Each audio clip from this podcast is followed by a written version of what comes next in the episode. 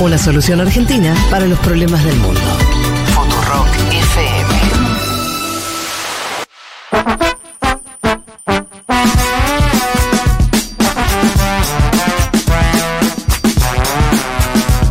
Y sin más preámbulo, metámonos en el tema eh, que nos habías traído y que mm, hay muchos oyentes esperando eh, este momento, esta columna. Así que, Male, arranquemos nomás. Dale, arranquemos con la columna de Mundo Expandido. Entonces, como les contaba al comienzo, la idea es abordar un poco la problemática de la regulación de los alquileres en el mundo. Me interesa que repensemos hoy un poco qué políticas públicas o de regulación se están dando en otros lugares, porque a veces nos enroscamos mucho con lo local y perdemos un poco la dimensión de extramuros y, y sirven bastante las experiencias de otros países para pensar el tema de los alquileres y de los cambios urbanos en toda su, su complejidad. Para abordar un poco esto me voy a basar en un informe de, una ONG que se llama FES Argentina, que acaba de relevar y comparar las políticas de ingreso y regulación del mercado inmobiliario. Es un informe muy reciente del, de agosto, lo encuentran por supuesto online. Y en este informe dicen que, bueno, en Argentina, para dar solamente algunos datos así generales, la población inquilina viene creciendo desde 2003 eh, eh, a- al, al corte de 2021 Ajá. ascendió a 33,2% eh, para Cava, o sea, hay un tercio de la población que alquila en la ciudad de Buenos Y Aires. eso era más chico hace 20 sí, años. era del 12 eh, Ah, y fue montón. subiendo en, hasta el 20%. Del 33. 12 al 33. En Cava el 33% de las personas entre 35 y 50 alquila, pero en los hogares más jóvenes ese número sube al 64. Mm, y sí. Y las personas más grandes de más de 50 solo Sí. un 17% alquila, Claro. o sea que la situación es más precaria para los jóvenes que cada vez tardan más en irse de la casa de sus madres y sus padres. En Antes era un fenómeno que estaba, perdón, que estaba Sí. vinculado a esta idea de la adolescencia tardía. Tardía. Eh, mm, sí, no querés irte el nidito. Pero ahora ya es ahora no te que podés ir a vivir Claro. sola para nada. Y no. Muy difícil. En Cava, a su vez, hay 200.000 viviendas ociosas. Ese es el 12,5 del total de, de viviendas disponibles. Y hay una gran cantidad de contratos de alquiler no registrados en la FIP. Más del 82% se calcula. O sea que si no están registrados en la FIP, no quedan bajo la órbita de esta ley de alquileres que se viene discutiendo, ¿no? Claro. Más allá de esta ley o la que se vaya Sí. a modificar. ¿Qué pasa con Airbnb, esta plataforma de alquileres temporarios? Entre 2019 y 2023 en la ciudad de Buenos Aires la oferta de unidades aumentó un 62%. En Palermo, que es uno de los barrios Sí. más emblemáticos para esto, hay una oferta cada 21 viviendas, cuando antes había una cada 31. Mm. O sea que creció realmente mucho. Y acá hay que hacer una distinción, porque cuando hablamos también de estos alquileres, hay que distinguir al turista común, que viene un Sí. periodo corto de visita, que puede parar en un hotel o en un Airbnb, Sí. con el nómade digital, que es un nuevo ciudadano o ciudadana del mundo, que se está un poco empezando a, digamos, a elaborar este registro de cuáles son las ciudades más elegidas por las personas que pueden trabajar remoto. Claro. Eh, y en ese hay un, un ranking que se llama Nomad List, que clasifica a 1.300 ciudades de 190 países. De la cual vamos a estar. No Buenos vi, Aires está mí- primera. Y sí, obvio. Primera. ¿Por qué? Porque en rela- la relación calidad-costo de vida, clima y velocidad de Internet, que es otra de las variables. Buenos Aires queda como la mejor ciudad porque a la vez damos baratísimo en dólares. sí. Eso ya lo sabemos. Para las personas que cobramos en pesos, pagar 350, 500 dólares un monoambiente es muchísimo, pero para un europeo acostumbrado a pagar bastante más, es una ganga. Y además a- de los servicios, de la comida, lo que ya sabemos. La segunda ciudad está en Indonesia, se llama Cangú, la tercera es Bangkok, la cuarta Lisboa y la quinta Ciudad de México. Mirá. O sea, somos eh, Latinoamérica, digamos, la primera lejos. Eh, bueno, y este tema de, de Airbnb... Está todo bien si no estuvieran. Pero Viste que no se genera, qué extraño, ¿no? Porque no se genera una cosa chauvinista anti-inmigrante. Nos están, nos No, literalmente. Nos están choreando las casas. no Sí. solo gringos, hay muchos brasileros, ¿no? Hay como... Sí, pero hay gente blanca, con Por eso, guita. gente blanca con plata. Sí. No se repite lo que se repetía los, eh, hace unos años, que era cuando venían de países, eh, países limítrofes y se quedan con los trabajos, ¿no? Que, eh, además de que era falso. Es totalmente falso ese dato, sí. Claro, no importa, pero en términos de, de- de construcción Sí, social sí, existió. Pero el otro no sucede, boludo.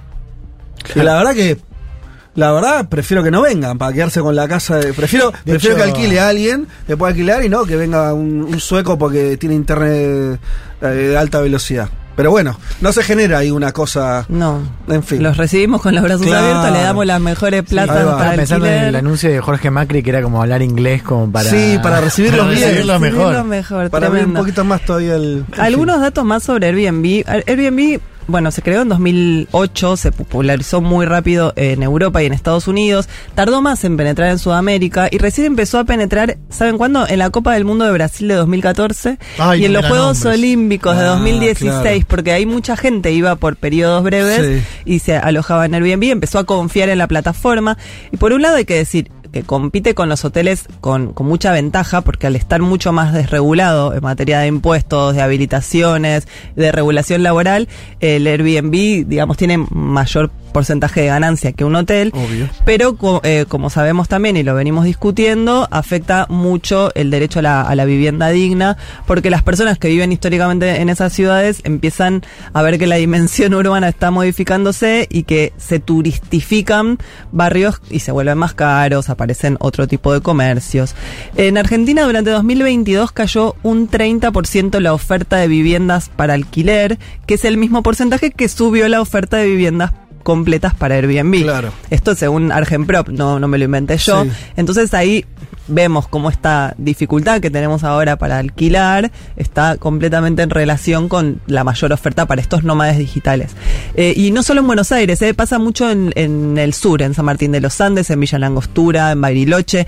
Muy difícil eh, alquilar ahí y muchas veces te dejan todo el año, pero cuando viene el verano los dueños le piden a las personas que se vayan porque... Está surgiendo un, un, un, un fascismo anti-europeo. an- Nacionalismo, anti- no, fascismo. fascismo an- a- anti-primer mundo, un poco grande adentro de mi corazón. Bien. Bueno, pero veamos qué, qué pasa en otras ciudades, porque Sí. este no es un problema argentino, justamente. claro. De hecho, esto que decíamos, penetró mucho después Airbnb acá que en otros países. Entonces, Claro. estamos viendo cómo lo regulan en otras ciudades. Nueva York fue noticia esta semana por regular la expansión de Airbnb por ley. La empresa hasta último momento puso trabas para que no saliera y finalmente sí salió una ley de registro de alquiler a corto plazo que a partir del 5 de septiembre, de esta- semana que empieza, no permite que se alquilen departamentos enteros en Nueva York por menos de 30 días. Solo puedes acceder a un Airbnb si te vas a quedar un mes en la ciudad. Claro. Si no, tenés que alojarte en la casa de una persona Mm. que te dé una habitación y convivir con esa persona que sí tiene un alquiler Claro. regulado en la ciudad de, de Nueva York. Esto, vamos a ver qué, qué- qué pasa, ¿no? Si, si también es algo que le da beneficios a los hoteles, que se veían un poco, Mm. Digamos, en competencia con Airbnb. Y hay que decir que Nueva York es de las ciudades más difíciles para alquilar, Sí. porque someten como a un casting de idoneidad a la población que se postula para cada departamento. Ajá, Y, tenés que demostrar un montón de cosas para ver si sos solvente. Y de Porque hecho, además en- eh, eh, es una ciudad tentadora para la propia migración norteamericana. Digo, muchos yanquis quieren vivir en Manhattan, en Nueva York, ¿no? y muy pocos neoyorquinos viven Claro, en Nueva York. claro, de hecho, muchos se van a Nueva Jersey y Sí, van y vienen sí. eh, cruzando el río Hudson Ahora, todos los días. eh, esa regulación es sobre la plataforma. Sí, sobre la plataforma y aparte eso implica que estén registradas, eh, porque acá por ejemplo no hay registro de las personas que ofrecen Airbnbs. Claro. No sabes quiénes son. Ahí sí, a partir de ahora tienen que estar registrados. Las personas que ofrecen esos departamentos tienen que, que- que entrar en un registro público, digamos. Eso es uno de los modelos que podría darse acá. Eh, ¿Qué pasa en Alemania? En Alemania es curioso porque el 54% de la población es inquilina y el 84% en Berlín es inquilina. O sea, son números realmente Muy altos. Muy, muy altos. Entonces, O sea, casi está nadie es regulado. propietario en Berlín. Casi nadie. Está muy regulado. Eh, de 1990 al 2000 los precios se mantuvieron estables, pero empezaron a elevarse en 2010 y los últimos años que se empezaron a incrementar, eh, se decidió congelar los precios y regularlos. Tuvieron una inflación del 11%, digamos, no es que una dice, bueno, te, lo, te los congelan, pero no hay inflación. Sí, hubo inflación en Alemania y así todo el alquiler quedó frisado. Eh, y a la, a la vez hicieron algo interesante en Berlín, que fue un referéndum no vinculante para consultarle a la ciudadanía sobre la expropiación de 240 mil departamentos eh, a grandes empresas inmobiliarias. Y ese referéndum arrojó que el 56% estaba a favor de la, de la expropiación.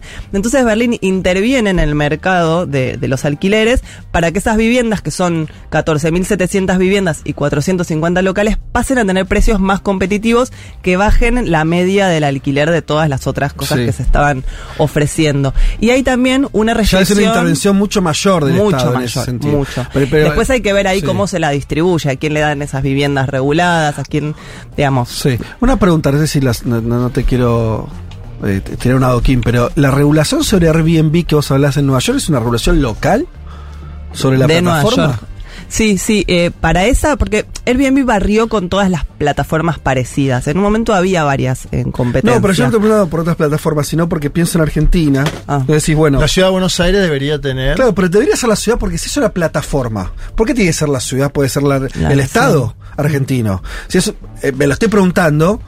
Entiendo que hay, de hecho, Debe algunos proyectos de ley, ley, que claro. ya empiezan a, a aparecer, lo sé, empieza a haber un dictamen ahí en el Congreso, había alguno dando vueltas sobre regular, porque vieron que hay una primera respuesta, de hecho este gobierno, tan malo en tantas cosas, uno de lo que fue choto que, viste, no se le caían ideas. Y la respuesta de los funcionarios, lamentable, esto, esta radio se cansó de preguntárselo a ministro que, que- que salió por teléfono, decíamos, Sí, ¿por qué no regulan ustedes alquileres? Y hay una respuesta que era, y no, pero no podemos regular alquileres a nivel nacional, eso es una regulación local. Entonces, y bueno, ok. Ahora, sobre las plataformas, ¿por qué debería ser local? Entiendo yo que para era una regulación nacional. Sí, debería. Por eso te estaba preguntando cómo era en Estados Unidos o en otros lugares, si eran nacionales o locales. Bueno, habrá que ir aprendiendo de esas Sí, me experiencias. parece que justamente son experiencias para ir viendo también qué sucede, qué restricciones pone Sí. la propia plataforma, qué trabas pone, porque ahí es donde se juegan los intereses. Total. Igual en, en Argentina el mayor número de inquilinos está en la ciudad de Buenos Aires. En el interior en general sos propietario. Me da la sensación, ¿eh? No, está bien, pero no importa. Vos, Vos tenés un decís que problema. el Estado-Nación ejerza el control de Airbnb en general en la Argentina y que eso incluye a la capital federal. Sí, que es- La- lo que todas las es- grandes ciudades tienen mucha oferta de Airbnb en, en, en sí, sí, Argentina. pero estamos, estamos discutiendo si lo tiene que hacer el Estado-Nación en general o la... No, yo digo que lo, que lo haga alguien. a lo- si, si el gobierno de la ciudad. porque gobierno de la ciudad no lo va a hacer. El gobierno de la ciudad es un, es un gobierno inmobiliario. Por eso no lo va a hacer. Entonces decir, bueno. Pero al mismo tiempo la respuesta a toda la población es decir, bueno, no puedo hacer nada. Sí, Además, algo que empieza- construir también vivienda este gobierno, esos 100.000 en cuatro años. No, está bien, Ahí no pero, pero hay, un problema, claro. hay un problema de, de- de- de- no puedes alquilar, o sea, eh, viste, no, no vas a convertir a todo el mundo en propietario. Parece que vos tenés que regular los alquileres de alguna manera. Yo insisto con un dato acá, todo quedó abajo, pero durante la pandemia, acá hubo un congelamiento de alquileres y se respetaron a nivel nacional. Sí, pero esto de los alquileres que estaban registrados. No, el resto, no. Bueno, No, no, digo, ahí hay el, una el congelamiento, ahora. el congelamiento funcionó, ¿eh? No, no, por ley, estaba prohibido indexar los alquileres.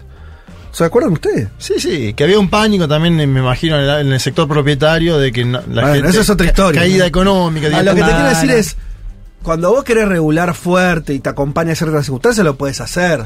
Sí, sí, sí. Entonces, eh, pero bueno. Yo apoyo y hasta me parece que tenemos que investigar la política de creación de viviendas, ya no digo de alquiler, en América Latina. Porque Sí, el sí, señor, el el señor Maduro también. hizo 4 millones de viviendas con una economía bloqueada. Bueno, algo hay. Perdón, Eh, te, te sí, no, entiendo. Es que, es que es un tema que da para seguir por A- eso. acá De hizo última, 100.000 el gobierno de hacemos Alberto parte, Fernández, en parte uno, años. parte 1 y parte 100.000. 2. Eh, no, les decía, pasemos a ver lo que sucede en España, porque hay una nueva ley de viviendas que justamente es una legislación mucho más pro inquilino que pro propietario. Lo digo porque acá parece que quieren hacer todo lo contrario. Eh, el primero que impulsan a los propietarios con, digamos, con incentivos a- fiscales a quienes decidan bajar los precios de los alquileres y a los dueños que decidan alquilar por primera vez a un joven entre 18 y 35 años. O sea, esas personas tienen un incentivo fiscal, van a pagar menos impuestos por ofrecerla justamente a ese grupo Sí. etario. Después, si se construyen nuevas obras, debe haber un 30% de esas viviendas para destinarlas al parque público de viviendas y no vale dejar todo como reserva de capital, Mm. que también me parece interesante interesante. Eh, la ley define ciertas zonas tensionadas, que son Sí. los centros de las ciudades, para que cada ciudad establezca las condiciones y imponga topes de suba eh, de los alquileres en esas áreas. Y después, para los que tengan cuatro viviendas, el mismo impuesto aumenta en función a qué cantidad de viviendas Claro. tengas. Eh, las que están desocupadas y llevan dos años, se les sube el 100% de impuestos por tenerla ociosa. Eso también es algo que acá habría que hacer, porque podrías recaudar por toda la gente que está haciendo reserva de capital sin, sin ofrecerla. Y después se establece que los gastos y honorarios de gestión inmobiliaria corran a cargo del propietario y no como acá que era mitad y mitad o a veces todo el inquilino. Eh, esa me, me gusta mucho. ¿Qué pasa en Brasil, Juanma, que vos también lo, lo decías y seguro sabés de esto? En Brasil el déficit de viviendas aumentó un 38% en los últimos cuatro años. En 2009, durante el segundo mandato de Lula, se creó un plan de viviendas muy exitoso que se llama Miña Casa, Sí. Mía Vida, que es una especie de nuestro procrear, Sí. que se frenó en 2016 con la institución de, Dilma y que Bolsonaro directamente Sí. lo desfinanció. Entonces Lula asume y el 15 de febrero ya relanza este plan con la novedad de que va a poner eh, incentivo en revitalizar los centros de las ciudades en situación de Ah, abandono. mirá. que eso también es una consecuencia de la pandemia y que es algo que tendría que tener una regulación específica. Porque ahí se- eso son lugares que quedaron habitados o eh, deshabitados o abandonados y que si vos le das un incentivo a esos dueños para que los pongan a punto, pueden ser viviendas eh, subsidiadas para familias de bajos ingresos. La idea de Lula es poner en marcha este plan y construir dos millones de viviendas durante los cuatro años de gestión. 500 mil por año. Eh, con la idea de que eh, tenga como prioridad de destino a familias en situación de calle y según estos datos, el gobierno en, en Brasil existe un déficit de 5,8 millones de Claro. viviendas. O sea, él quiere hacer eh, 2 millones, bueno, todavía Sí, van a seguir la- faltando, sí, pero... Sí, sí, sí. Lo va Entre el tratar de- 2003 y 2010, los gobiernos de Lula entregaron 4 millones de viviendas. Lo pongo también en el marco de esto que decíamos antes. No, no todo es alquilar también, y vos podés hacer que una parte de la población sea propietaria y que ponga ese dinero de alquiler en el consumo. ¿No? Porque acá lo que se debate también es eso. La cantidad fastuosa de, de plata. No, está claro. Yo lo que digo, Juanma, es que, eh, por supuesto que, la, que hacer casas o ayudar a que la gente tenga, o como acá hacen hace 10 años, eh, yo tengo varios conocidos que se compraron casas. Eh, Durante el procrear de Cristina. Claro. Porque este procrear Porque era funcionó muy mal. barato. Muy mal este. Este, Bueno. esta última tanda Bueno, y los funcionó mal. créditos suba, ¿no? todo. También Por eso. no Pero- salieron bien. Exacto. Pero digamos. Sí, pero- salieron pero- bien para lo que lo pidieron. Pero ahora hay un drama que me parece que no puede esperar la construcción que tiene, me parece, otra temporalidad. Sí, vos que es podés el tener- ahora, Vos el no ahora. podés tener gente que no pueda alquilar y que, no sé, y al momento eso va, eh, va a volverse muy complejo. Sí, sí, un tres ambiente en Palermo están pidiendo hoy 500 mil pesos, señores. O sea, es dramática la situación en la ciudad. Agrego una cosa, por, eh, hay- porque fueron muchos los mensajes. eh, el problema de los alquileres es en todo el país, nos dicen desde Bahía Blanca. eh, esto lo dice Nico. eh, nos, eh, es imposible acceder a una vivienda propia con un sueldo medio, lleno de Seguro. departamentos que son propiedad de empresas o gente del agro. Esto es dato, ¿eh? porque a veces no, no terminamos de vincular la ruedita. ¿Vieron lo del narcotráfico y la dolarización?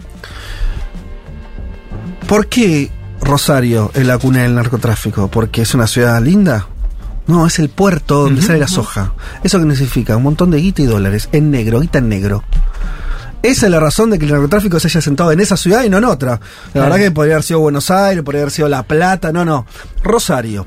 De vuelta. Y acá lo mismo. No, pero estas reservas que de capital, ¿no vieron esas torres que dicen apto blanqueo? O sea, yo vi varias torres claro. acá en la ciudad. O sea, te ofrecen traer esos dólares negros para comprar una propiedad para que la tengas como reserva de capital, porque no es que van a entrar al mercado de alquiler, todos esos departamentos nuevos.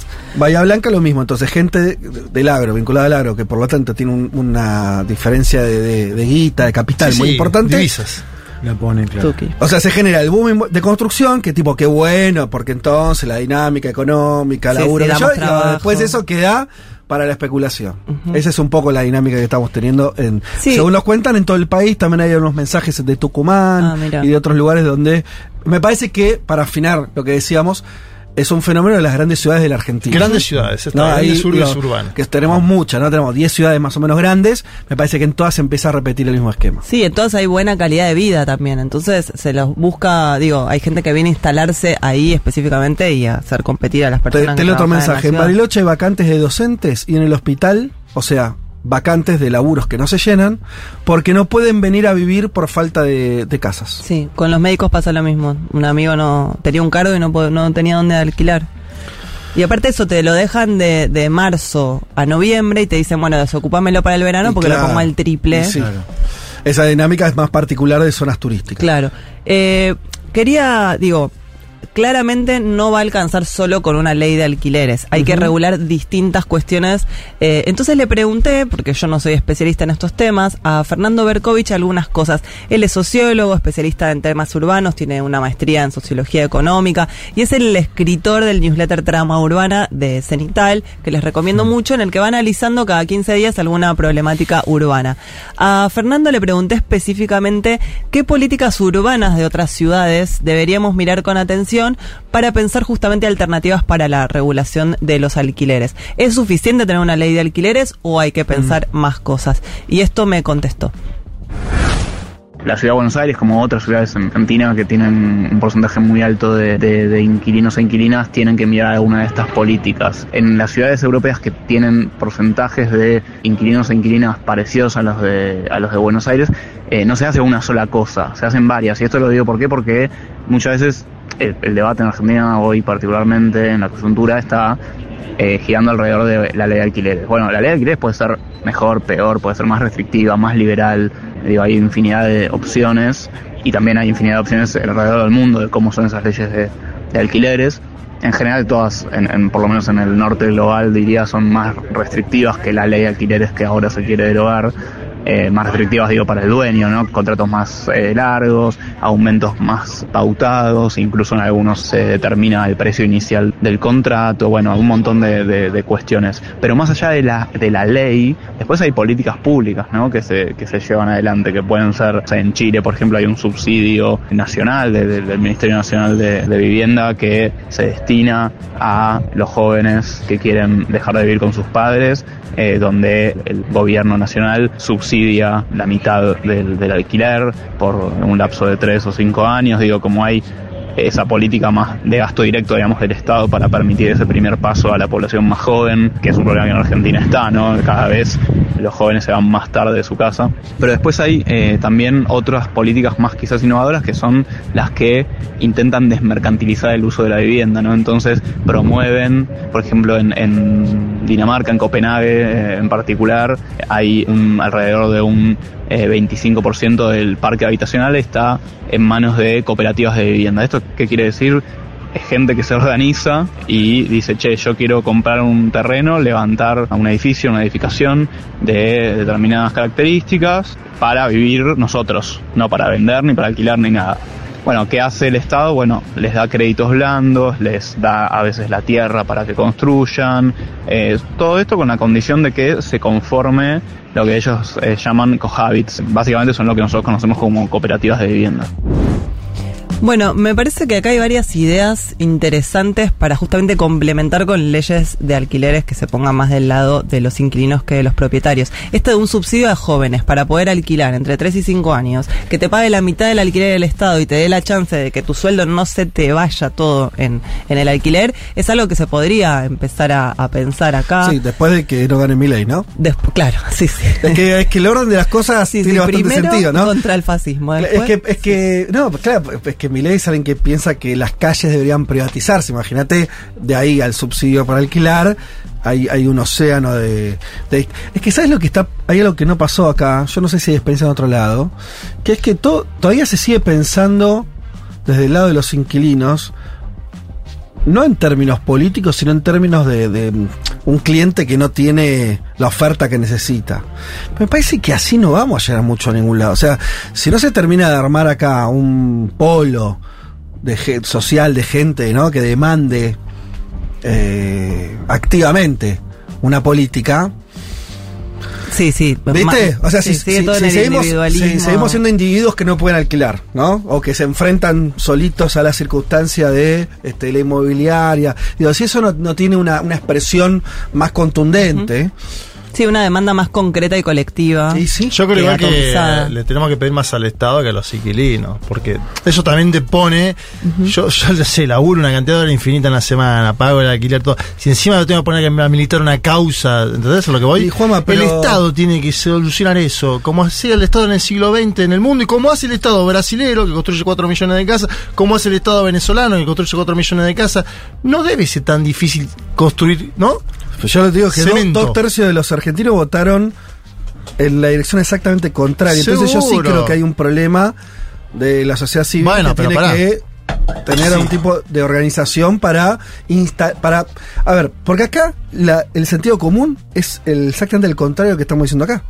El sentido común es como tipo, no, es un problema, pobres los, los, los propietarios que Sí, no sí. le está dando ganancias. Eso es lo que construyeron los medios de comunicación. Bueno, entonces construir otro No, y, para que poder también- y que es una relación de poder de igual a igual, cuando claramente hay una parte que tiene el capital y otra que no, que Todo está eso es absurdo, todo eso es absurdo. Pero si no se expresa en una demanda, es muy difícil que después que el Estado, el gobierno que sea, También vos, cuando eso. gobernaste no pudiste bueno, tomar sí. decisiones a tiempo, Ah, es seguro. difícil que no te la cobren después el electorado. Yo creo que el voto de mi ley también tiene muchos inquilinos, no lo dudo eso, ¿eh? No lo tengo duda.